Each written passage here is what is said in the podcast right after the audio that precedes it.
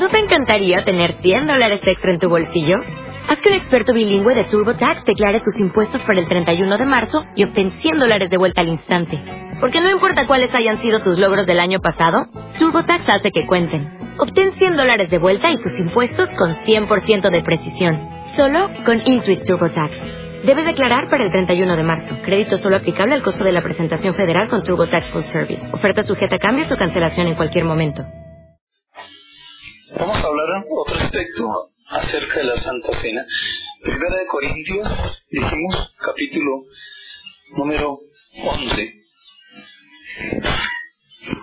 versículo 23. Aquí está el apóstol Pablo llevando la enseñanza, porque yo recibí del Señor lo que también nos he enseñado, que el Señor Jesús la noche que fue entregado tomó pan y habiendo dado gracias lo partió y dijo, tomad, comed, esto es mi cuerpo que por vosotros es partido, haced esto en memoria de mí. Asimismo tomó también la copa después de haber cenado diciendo, esta copa es el nuevo pacto en mi sangre. Haced esto todas las veces que la bebiereis en memoria de mí. Así pues, todas las veces que comiereis este pan y bebiereis esta copa, la muerte del Señor anunciáis hasta que Él venga.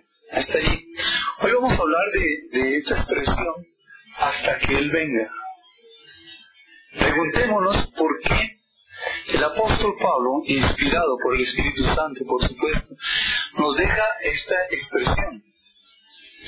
Ustedes, dice, comen del pan beban de la copa, porque es anunciar la muerte del Señor. Aquí ya eh, en una oportunidad hablamos de lo que significa anunciar la muerte del Señor. Pero ese anunciar la muerte es hasta que Él venga. Hablemos un poquito esta mañana acerca de eso, hasta que Él venga. ¿Por qué hasta que Él venga? Les escucho. A ver qué, qué, qué nos lleva Dios a, entender esta mañana acerca de esa expresión. ¿Por qué hasta que Él venga? Piensen por un momento. Si alguien le dice a otra persona, vaya hasta la puerta, ¿qué hace? ¿Cruza la puerta? No, hasta. Creo que eso es claro. Piensen en eso. Él dijo hasta que Él venga. ¿Por qué hasta que Él venga? ¿Qué es que hay que hacer hasta que Él venga? ¿Cómo? anunciar, ¿no es cierto? Anunciar la muerte del Señor Jesús hasta que venga. ¿Por qué hasta ahí? Dos preguntas podríamos hacernos. ¿Por qué hay que anunciar la muerte del Señor? Sería una. ¿Por qué no anunciarla ah, periódicamente, digamos, no sé, una semana al año como Semana Santa o tres días al año? Dice, dice hasta que Él venga. Creo que se está poniendo un periodo de tiempo y es hasta. Y en segundo lugar, ¿por qué no se puede anunciar la muerte del Señor después de que haya venido? Muy bien, esta es una buena razón por la cual anunciamos la muerte permanentemente. Bien, la muerte, ¿qué es el Evangelio? Ya lo hemos visto, ¿no? Muerte, vida, muerte, sepultura y resurrección del Señor Jesús. Luego, si estamos anunciando la muerte hasta que Él venga, creo que nos está invitando a un discipulado permanente, ¿no es cierto? No es un discipulado de vez en cuando, es un discipulado permanente. Creo que tenemos un, un punto de llegada bien largo para ser discípulos. Muy bien. ¿Cuál es la otra razón por la cual debemos anunciar la muerte del Señor hasta que Él venga? Vamos a partirlo en dos. Uno, hasta aquí llegó el Señor, hasta que Él venga, y otro después que venga. ¿Por qué debemos continuar anunciándolo hasta que Él venga? Y hay una razón, que nos habla del discipulado. ¿Qué otra, qué otro pensamiento les baja a Dios al corazón en este momento? De por qué anunciar la muerte del Señor hasta que Él venga. ¿Qué pensamiento viene eso? Si les parezca que es una locura, tranquilo. ¿Qué debemos hacer durante este tiempo entonces? Tú estás hablando puntualmente de lo que ese día va a pasar. ¿Por qué?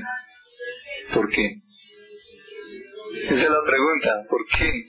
todo lo que dijiste está bien, está muy bien, sí. Pero ¿por qué hay que anunciarlo? Perdón, hermana Gloria. Porque hasta ese momento tenemos certeza y esperanza de vida. Está muy bien. Eh, Jorge, es una extensión de la promesa de Dios. Está bien. Hermano Galo. Bien. Eh, ¿Alguien más? Eh, Marieta. Bien. ¿Y por qué tenemos que anunciarlo hasta que Él venga? ¿Eso incluye hoy? ¿Y mañana? ¿Y el próximo mes? ¿Y el tiempo que usted y yo estemos aquí en la tierra está incluido ahí? ¿Por qué? ¿Por qué? ¿Por qué? ¿Por qué tenemos que anunciarlo? ¿Cómo? Es lo más hermoso que tenemos. ¿Y qué es lo más hermoso que tenemos? O sea que hay salvación hasta que Él venga. Bueno, a mí me emociona cada vez que nos vamos acercando. Sí, muy bien, piedad, muy bien. ¿Y por qué le anunciamos hasta que venga? Hasta que Él venga hay oportunidad. Hasta que venga. No quiere decir que después no hay salvación. Sí. Pero es que hasta que Él venga hay salvación por medio de Él. El creer en la muerte, en el sacrificio de Él. Después la salvación es de otra forma que no les voy a contar hoy. Ahí está la Biblia. La salvación después es, mire, así, quitándole la cabeza. Ahí dice en la Biblia, decapitados es que son salvos. Pero hoy, hoy es distinto. Hasta ese día hay salvación por gracia. ¿Y por qué tenemos que anunciarla? ¿Por qué tenemos que anunciar esa salvación por gracia? Nosotros somos salvos y hemos recibido la salvación de Él por gracia. Si por gracia la hemos recibido, y es fruto del amor de Dios hacia nosotros, y en verdad sabemos lo que Dios hizo por nosotros y que nosotros no lo merecemos. Si algo de gratitud en nosotros, aparecerá un sentido de amor por lo que es la salvación. Por eso David puede decir, vuélveme el gozo de la salvación. David no dijo, devuélveme la salvación. David dijo, el gozo de la salvación. El ser salvos produce gozo. Ya vamos a hablar de eso. ¿Por qué el ser salvos produce gozo? Yo no sé cuántas personas pueden gozarse en el hecho de ser salvas. Para eso hay que entender qué es la salvación y son las tres cositas que vimos al comenzar la reunión, espíritu, alma y cuerpo. Pero para eso hay que entenderlo y hay que disfrutarlo y hay que gozar nuestra posición, nuestro sentido de reconciliación con Dios que ya poseemos. La capacidad que Dios nos ha dado solamente por gracia para tomar decisiones a la manera de Él, porque nos dio su palabra para que venga nuestra mente, baje nuestro corazón y entonces tomemos una decisión. Y que mañana nuestro cuerpo no se quede corruptible, sino que se vuelva incorruptible si estamos muertos. Si estamos vivos, eso mortal se vuelva inmortal como cuerpo. ¿Qué es lo que produce gozo entonces? Bien, ya llegamos hasta un punto anunciamos la salvación hasta que Él venga porque hasta ahí hay tiempo. No hay otra cosa. Hasta ahí hay tiempo, hermano. Pensemos ahora lo siguiente. La salvación produce gozo. ¿Por qué? Usted realmente, realmente experimenta gozo, gozo en su espíritu. Gozo es en el espíritu, la alegría es en el alma. Y la alegría es pasajera. ¿Usted experimenta gozo por la salvación? ¿Alguien podría explicar eso? Sí. Para mí es un gozo que Él muera. Sí. No diga más. Espere qué dice hasta ahí. ¿Qué dice ahí? ¿Qué dice ahí? ¿Por qué experimentamos gozo en la salvación? ¿Por qué? ¿Ah? Porque sabemos para dónde vamos, hermano. Cuando usted y yo seamos desprendidos de este cuerpo, sabemos para dónde vamos. Exactamente. Ahora sí, por favor, sigan si quieren seguir. Muy bien. Marquito, debe un abrazo ahí. Muy bien. Escuchen, ¿por qué experimentamos hoy gozo en la salvación? Porque sabemos para dónde vamos. Sí, y sé para dónde va eh, mi ser, el ser querido que está a mi lado, mi entorno, mi papá, mi mamá, mis hijos, sé para dónde van el día que ellos mueren. Si no sabemos, o más bien, si una persona no sabe para dónde va, ¿qué va a pasar? Su vida no, no experimentará el gozo de la salvación, sino la alegría de vivir en un mundo que le da bienestar, que le da algunos beneficios y algunas comodidades. Pero esos beneficios, ese bienestar y esas comodidades son para el cuerpo, porque no una relación con Dios. Entonces la salvación produce el gozo de saber a dónde voy. ¿Te ibas a decir algo, Ingrid? Muy bien, sí. La salvación nos lleva a disfrutar cada momento de nuestra relación con Dios. Cada momento que vivimos en Él, lo podemos disfrutar así haya aflicción. Así las personas nos encontremos en aflicción, podemos disfrutar de cada segundo de las 24 horas del día. Lo podemos disfrutar. Eso es el gozo de la salvación, fruto de una relación con Dios. Y saber para dónde vamos, uno, y dos, saber que mientras estemos aquí podamos tomar decisiones a la manera de Dios, eso produce gozo. Por supuesto que sí, claro que sí. Bien.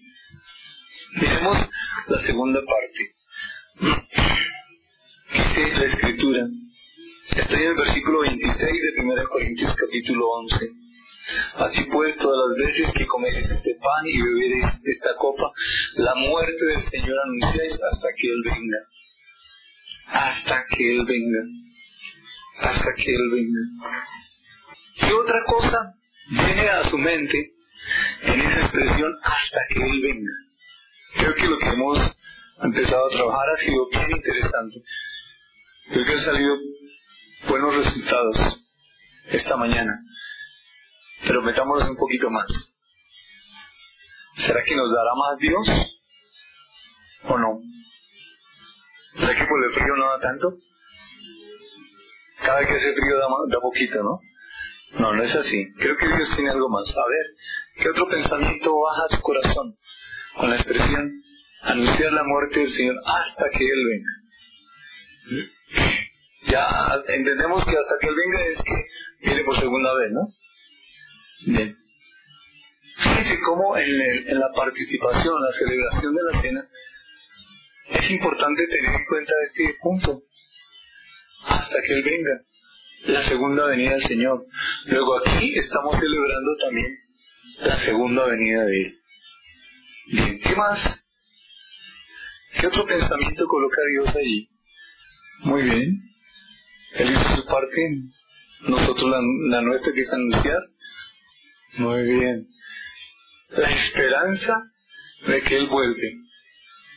Él va a venir nuevamente. Y usted esté vivo o muerto, entendiendo que los cristianos no mueren sino duermen. ¿Qué quiere decir que duermen? ¿Por qué dice la escritura duermen? El dormir es algo um, en el tiempo, y es pasajero y termina porque se duerme pero se despierta. Por eso habla del creyente que duerme, no dice que muere, el creyente duerme. Entonces, estemos dormidos o estemos despiertos, ¿qué va a pasar? Vamos a, vamos aquí, a participar de esa segunda venida de Él. Vamos a ser o a ser notoria la segunda venida de Él. Vamos a vivir la segunda venida de Él. Luego hay una esperanza y es que Él vuelve. Eso es algo fuerte en la vida del creyente.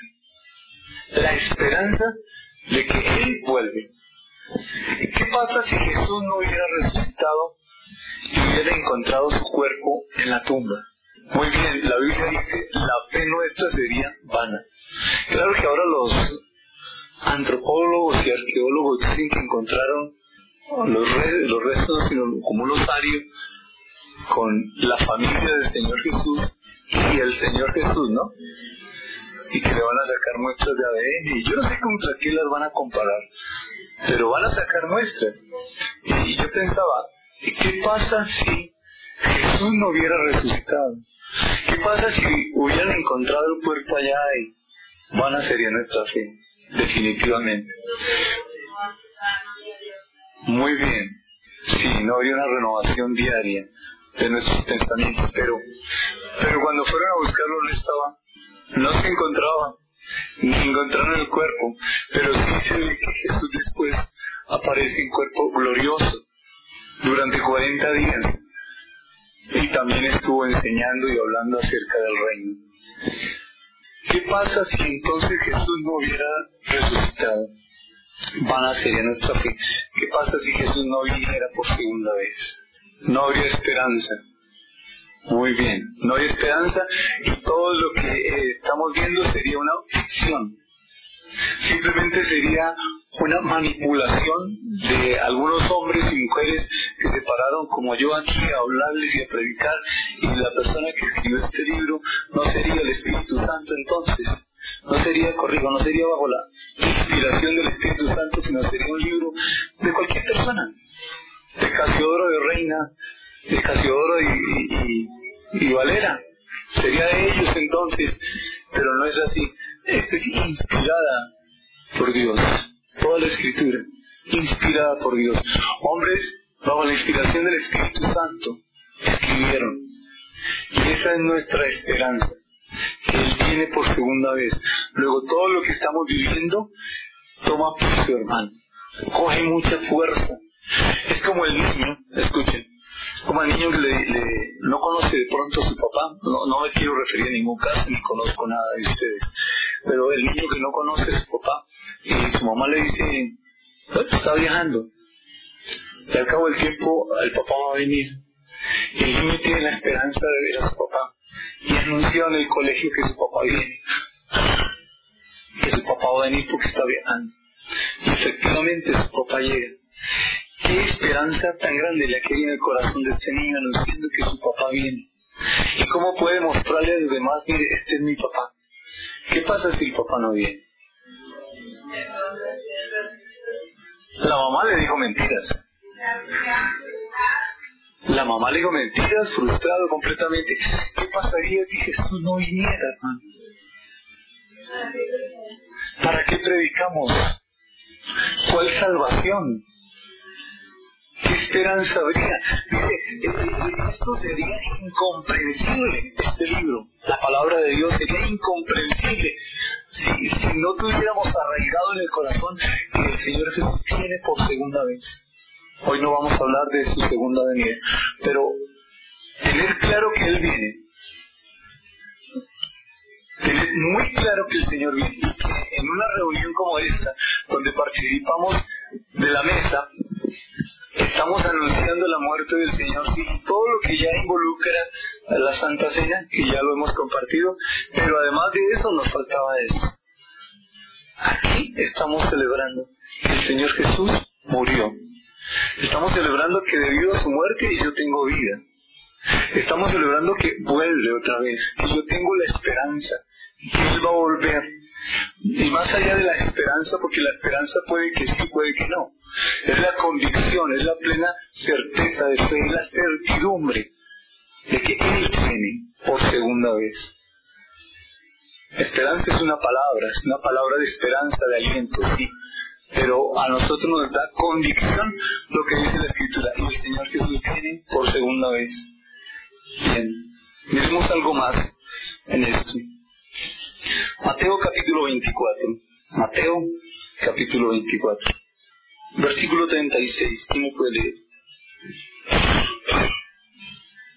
Pero del día y la hora no se sabe. ¿Y puede saber cuándo viene Él? Nadie. ¿Qué pasa si supiéramos la fecha? Oye, ¿cómo estamos? A 4 de marzo, ¿no? ¿Qué pasa si supiéramos que viene el 18 de abril de este año? ¿Qué pasaría? Empezar a hacer cosas para agradar a Dios, ¿no? Sí, claro, a perdonar a las personas y a portarnos correctamente para que cuando Él viniera nos encontrara así con las manitas así de rodillas y aquí estoy Señor.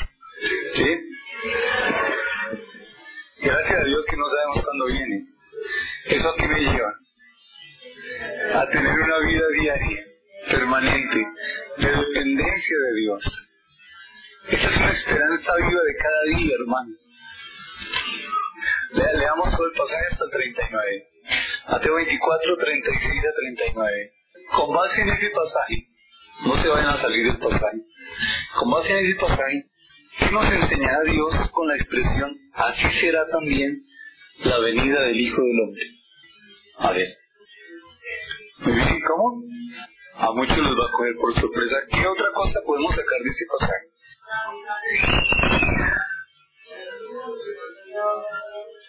Sí. Hay certeza de que viene. ¿Qué otra cosa? No van a estar preparados. Miren el versículo 38. ¿En qué, en qué forma se encontraba en ese tiempo? Igual que ahora, ¿no? ¿Las personas de ese tiempo entendieron? Dale versículo 39. No entendieron hasta que vino el diluvio.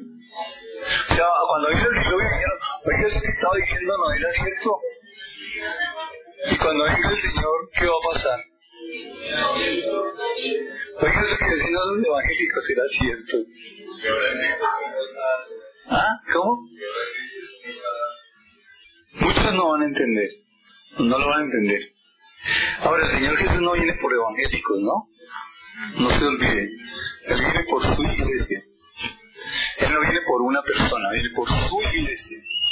Y la iglesia de aquí que hemos creído en la obra del Señor. Que hemos creído, no que sabemos, no que tenemos conocimiento, no que hemos creído. Creer. Creer que lo que el Padre hizo fue recibir el sacrificio del Hijo como el sacrificio único y perfecto y suficiente por mis pecados. Así es que, ¿por qué sentirnos culpables por el ayer? Algunos se sienten culpables por lo que hicieron ayer, por el pasado. Cuando eso sucede es el diablo trayendo todo ese tipo de cosas, hermano. Olvídese, saque. Las cosas viejas pasaron. Usted y yo somos criaturas totalmente nuevas nuevas. La Biblia dice, y cuando el Señor venga, ¿qué es lo que va a hallar? ¿Recuerda lo que dice Jesús? Y cuando Él venga, hallará fe en la tierra, hallará fe. Cuando Él venga, ¿le estaremos creyendo? Bien, dejémoslo ahí nomás. Hebreos capítulo 9. Hebreos capítulo 9, artículo 28. ¿Quién puede leerlo? 9.28. También Cristo fue ofrecido una sola vez para llevar los pecados del mundo y aparecerá por segunda vez sin relación con el pecado para salvar a los que Muy bien, excelente. Cristo ofrecido una sola vez para llevar los pecados de muchos. Así está claro, ¿cierto?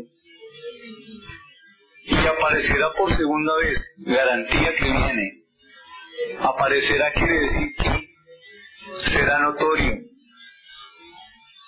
Aunque nadie sabe cuándo viene, ¿será notorio? Sí. Hay una porción de la escritura donde dice que se escuchará una trompeta. ¿Quiénes la verán? Los que tengan los oídos destapados. Sí, no se que es cierto. ¿Qué hace la palabra? Destapa los oídos. Solo aquel que ha creído en Él tiene el oído afinado para escuchar esa trompeta. ¿El no creyente la escuchará? A ellos no la van a escuchar. Los entendidos. Bien, los entendidos. Ahora miremos esta, esta parte. Versículo 28. Aparecerá por segunda vez sin relación con el pecado para salvar a, los que le esperan. ¿A qué se refiere eso? ¿Cómo así sin relación con el pecado?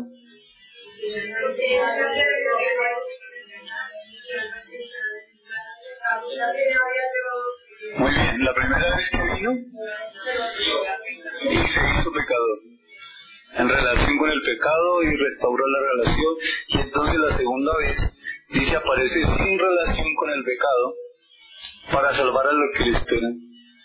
O sea, ¿quiénes? A ver, bien. Entonces, ¿a quién, ¿a quién va a salvar? ¿Hay dice creyentes? ¿Qué dice? A los que le esperan. ¿Y quiénes? Muy bien. Son los judíos lo que le esperan. Usted y yo ya no lo estamos esperando. Él ya vino. Pero el judío lo está esperando todavía. Ah, sí, claro, sí. Hermano, cuando el Señor, escuche, cuando Él venga, cuando se escuche la trompeta, la iglesia es arrebatada. Nosotros la esperamos ahorita, en este instante. Sí, nosotros sí anhelamos la segunda venida. Sabemos que viene, pero ¿quién lo está esperando? El pueblo judío todavía está esperando que Jesús venga. ¿Ustedes ven la misericordia de Dios hacia el pueblo judío? Otro día hablamos del pueblo judío. ¿Tú vas a decir algo?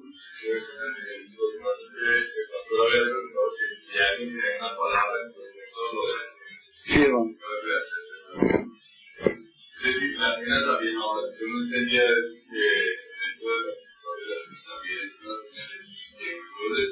Sí, muy bien. Espera, espera, despacio. Primera de Juan 3.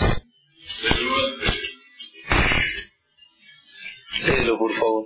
Mirad, cuál amor nos ha dado el Padre para que seamos llamados hijos de Dios. Por esto el mundo no nos conoce porque no le conoció a él. Amados, ahora somos hijos de Dios y aún no se ha manifestado lo que hemos de ser. Pero sabemos que cuando Él se manifieste seremos semejantes a Él, porque le veremos tal como Él es. Y todo aquel que tiene esta esperanza en Él se purifica a sí mismo, así como Él es. Muy bien. ¿Cómo dice en esta versión, Alberto? Primera de Juan 3, del 1 al 3. Ese es muy profundo, ¿no? Esa partecita. Puesta la esperanza en Él. Tesalonicenses, segunda, capítulo 1. ¿Están allí? Puede leer del versículo, desde el 3 voy a leer. Escuchen, escuchen a ver qué, qué les, qué les trae Dios a la mente. Debemos siempre dar gracias a Dios por vosotros, hermanos, como es digno por cuanto vuestra fe va creciendo y el amor de todos y cada uno de vosotros abunda para con los demás. Tanto que nosotros mismos nos gloriamos de vosotros en las iglesias de Dios por vuestra paciencia y fe en todas vuestras persecuciones y tribulaciones que soportáis. Esto es demostración del justo juicio de Dios para que seáis tenidos por dignos del reino de Dios por el cual asimismo padecéis. Porque es justo delante de Dios pagar con tribulación a los que os atribulan.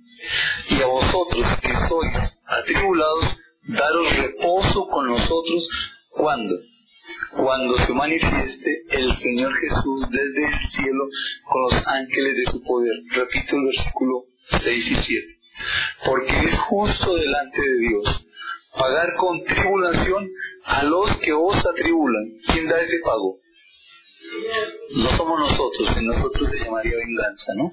Pero Dios da el pago con tribulación a aquellos que nos atribulan.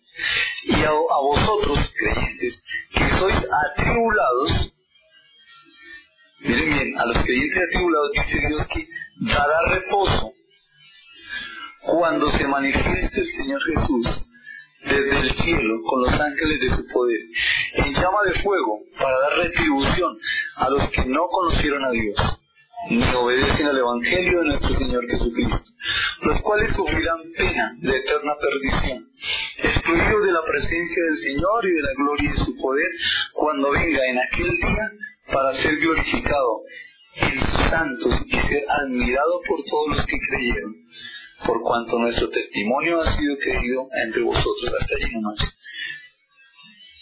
¿Qué nos enseña este pasaje? Con respecto a la segunda venida, solamente hay muchas cosas que se pueden sacar de allí. No nos salgamos de la segunda venida. ¿No les parece que siempre va a haber tribulación? ¿Cuándo va a parar la tribulación? Para el creyente, cuando Él venga. Sí. Así es de que vamos bien, ¿no? Sí, muy bien. Sí, cuando venga. Él nos está diciendo que siempre va a haber tribulación. Usted dirá, pero ¿cuándo se me va a acabar esta tribulación? Nunca. Hasta que Él venga. Cójala bien porque es así. Nunca. Entonces siempre va a haber tribulación, sí. ¿Y el cliente va a tener tribulación? Sí. ¿O sea que no puede disfrutar la vida? No, sí la puede disfrutar. Claro que sí. Aún en medio de las aflicciones podemos disfrutar nuestra relación con Dios. Eso es lo que hace que nosotros pasemos derecho por esta vida, hermano. Como peregrinos extranjeros pasamos derecho. Creo que deberíamos ver la muerte desde otro ángulo. La muerte se ha convertido para muchas personas en una posesión, como que les pertenece la muerte, como que la muerte es su punto de partida y su punto de llegada, como que la muerte es todo, y todo gira alrededor del día que me muera, es que me voy a morir, y entonces tengo que hacer esto por mis hijos y esto por mi familia, y comprar estas propiedades y dejar todo organizadito, y, y creo que Dios no está pensando en eso, hermano. Nosotros estamos aquí de paso. Y a nosotros Dios no nos trajo aquí a traer posesiones y enriquecernos y tener mucha plata. Pues si dentro de los dones y dentro de aquel propósito de Dios está el que tengamos todo el dinero del mundo, Dios nos dará la capacidad de administrarlo. De todas maneras no es nuestro. Si usted tiene 10 pesos, ¿de quién es? Y si tiene 10 millones, ah, ese sí es suyo, ¿no? Los 10 pesitos son del Señor, pero los 10 millones son suyos, no. Tanto un peso como 10 pesos, como mil millones de pesos son de Él. Nosotros somos administradores porque aquí estamos de paso. Esta tierra no nos pertenece, esta tierra es de Él. A nosotros, ¿qué es lo que nos pertenece como creyentes? Los cielos nuevos y la tierra nueva. Eso sí es de nosotros. Pero esto aquí, hermano, la creación gime, dice la Biblia. La creación gime. Porque está sometida y debería tener libertad. Y espera, dice, la manifestación de los hijos de Dios. Esa manifestación de los hijos de Dios no es mientras estemos aquí, esa va a ser después. Por eso hay cielos nuevos y tierra nueva. Esta es la esperanza nuestra, ese es el deleite nuestro. Ese es el saber que aquí estamos de paso, hermano. Piensen en esto.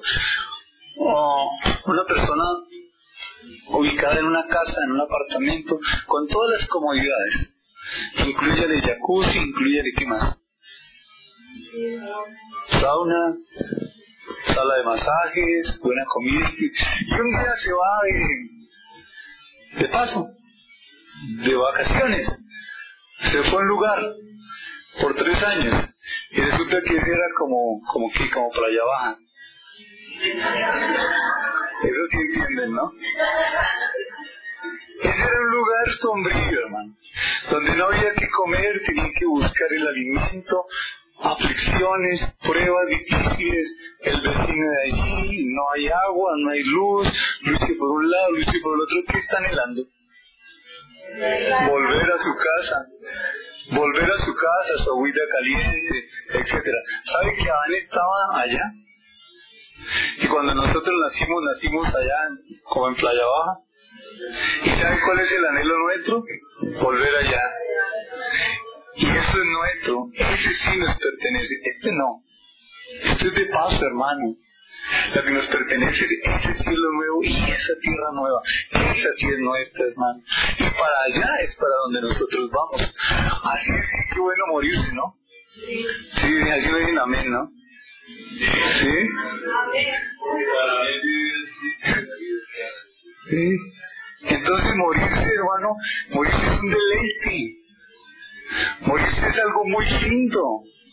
Desde la óptica de Dios, desde la óptica del creyente, de los seres humanos, aún de los creyentes, es difícil porque se va a morir, no, no le ha dejado el apartamento al muchacho, no ha dejado las cosas organizadas. Bueno, hay, unas, hay un número de cosas que llevan a las personas a girar en torno de la muerte. Pero cuando uno entiende que el, vivir aquí es algo pasajero, hermano, la muerte es el primer paso para la vida. Sí. Así es que que bueno morirnos. Pero mientras estemos aquí, hagamos las cosas bien. Cuide su cuerpo. Procure vivir cómodamente, tener una buena relación con su esposa, con sus hijos, una buena relación con su entorno, con personas. Coma bien, viva bien, disfrute, tenga recreación con su esposa y sus hijos. O sea, el, el tiempo que estemos aquí, que es pasajero, disfrútelo también porque es que allá sí, definitivamente, lo más hermoso. Esto aquí es pasajero y el disfrute aquí es, es pasajero también. No es, no es, esto es como ficticio, hermano.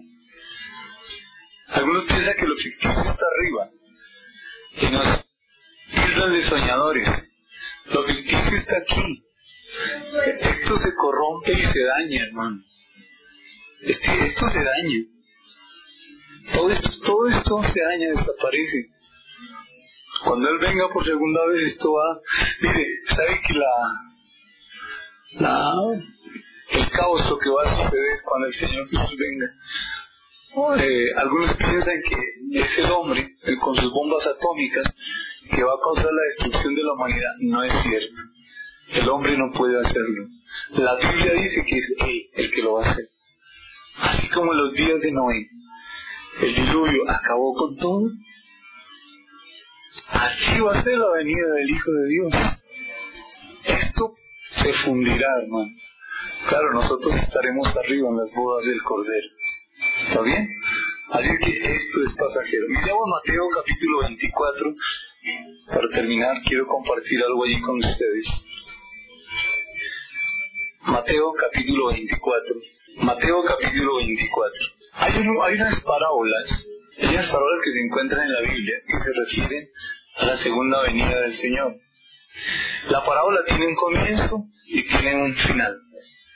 Y entre ese comienzo y ese final, el personaje central no aparece. Dice que va a venir, por ejemplo, dice que, que un, un, el dueño le dio un mayordomo unos talentos y se fue y se desarrolla toda la parodia al final dice, cuando volvió pasó tal cosa. También dice de las vírgenes, ¿sí? Hay un matrimonio y, y hay unas que estaban esperando y entonces les acabó el aceite y buscaron aceite, etcétera, etcétera. Pero cuando vino el, el marido, las que no tienen aceite, Sí. Hay, hay muchas, muchas no son muchas tampoco, parábolas que hablan de la segunda venida del Señor. En Mateo 24, si usted quiere deleitarse, deleitarse en complementar lo que hasta aquí hemos visto, aunque esto que hoy hemos visto es una pincelada, pero es suficiente porque ha salido de lo que Dios nos ha dado a cada uno de nosotros en la reunión. Pero usted y yo debemos acercarnos durante la semana, leer esto, repasar lo que hemos visto, darle gracias a Dios y que nos dé entendimiento acerca de su segunda venida. Cuando uno entiende la segunda venida Señor, hay un deleite. Hay algo tan hermoso en el corazón del hombre, porque eso nos ayuda a tomar decisiones, el saber que esto es pasajero. Esto que está aquí es pasajero, esto se va a terminar. Pero nosotros tenemos una morada. El Señor Jesús dijo, yo les voy a preparar allá un, un lugar con sauna y con jacuzzi, allá, allá los voy a atender. Así es que, bueno, Jesús no dijo eso. Así es que Él sí preparó morada para nosotros. ¿Qué es morada? Un sitio de permanencia. Esta no es morada. Y la Biblia no habla de esto como morada. Habla de eso como morada. El cielo como morada. Y Jesús va a preparar morada para nosotros. Bien. Ustedes leen todo el capítulo 24 de Mateo. Es bien, bien lindo. Yo solamente quiero dejarles algunos versículos.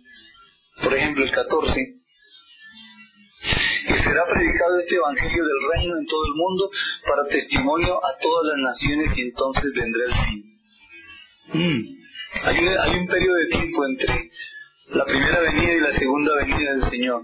Ese periodo de tiempo entre su primera y segunda venida es para predicar el Evangelio del Reino a todo el mundo. Versículo número 27. Porque como el relámpago que sale del oriente y se muestra hasta el occidente, así será también la venida del Hijo del Hombre. O sea, mientras usted parpadea, es que ah, parpadear es cerrar y abrir los ojos. Y cuando los abra ya no estará aquí. Los cierra estamos allá. Versículo número 30. Entonces aparecerá la señal del Hijo del Hombre en el cielo.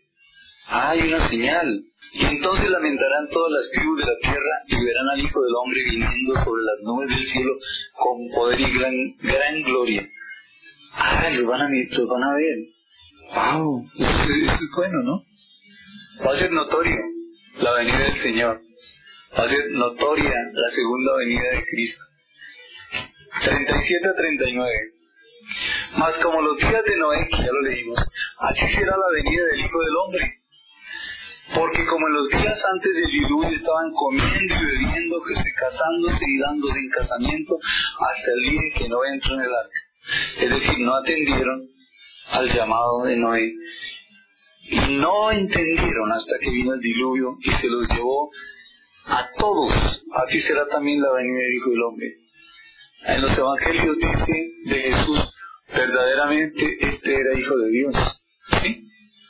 Pero hasta que lo vieron en la cruz, hasta que la tierra tembló, dijeron, este era Hijo de Dios. Así será la segunda venida. Oiga, si era cierto de la segunda venida, ¿no? Bien. 37, allá lo leímos, 37 a 39. Versículo 44. Por tanto, también vosotros estad preparados, porque el Hijo del Hombre vendrá a la hora que ustedes no piensan. Sorpresa. Vean desde el 42. Velad pues porque no sabéis a qué hora ha de venir vuestro Señor. Pero sabed esto, que si el padre de familia supiese a qué hora el ladrón habría de venir, velaría y no dejaría ni a su casa. Por tanto, también vosotros estad preparados, es decir, velad, porque el Hijo del Hombre vendrá a la hora que no pensáis. Es una demanda de Dios, ¿no? Versículo 45 hasta el 51. ¿Quién lo puede leer? Léelo, por favor, Alfredo. No, 45 a 51. Después el siervo fiel y prudente, el cual puso, al cual puso su Señor sobre su casa para que le dé alimento a tiempo. Bienaventurado varón al cual cuando su Señor venga le haya haciendo así. De cierto os digo que sobre todos sus bienes responderá. Pero si aquel siervo malo dijere en su corazón, mi Señor tarda en venir, comenzaré a golpear a sus consiervos y a una comedia beber con los borrachos, vendrá el Señor de aquel siervo el día que éste no espera y a la hora que no sabe, y lo castigará duramente y pondrá su parte con los pobres. Allí será el oro que es. Bien. Hay más parábolas, ¿no? Acerca de las cuales nos habla sobre la segunda venida. Ustedes leen Mateo 24 y Mateo capítulo 25. No lean del 31 en adelante, porque aquí habla del juicio de los gentiles y eso después lo miramos.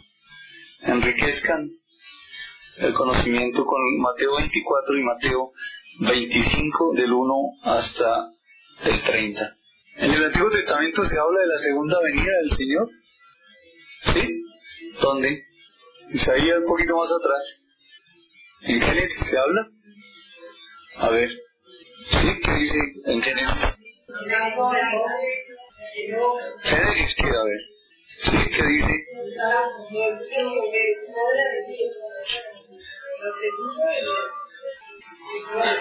¿El nuevo capítulo qué? ¿Ah? Ah, Judas, bueno. Busquen en Judas es el, el, libro que está antes de Apocalipsis. ¿Qué dice? Y el 15, hermano. Bien. Profetizó Enoch. Vino el Señor con sus santas decenas de millares. Ese vino es pasado, presente o futuro. O sea, vendrá.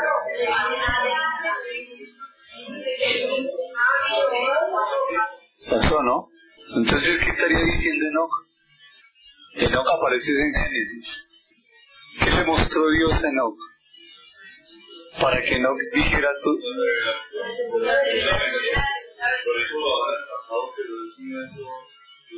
¿Y cómo saben que es la segunda venida?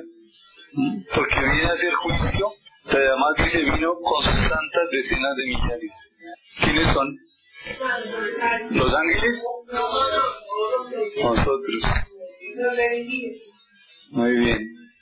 Sí, bueno, ahí, ahí quédense con eso. Every day, we rise, challenging ourselves to work for what we believe in. At U.S. Border Patrol, protecting our borders is more than a job. It's a calling. Agents answer the call, working together to keep our country and communities safe. If you are ready for a new mission, join U.S. Border Patrol and go beyond. Learn more at cbp.gov/careers.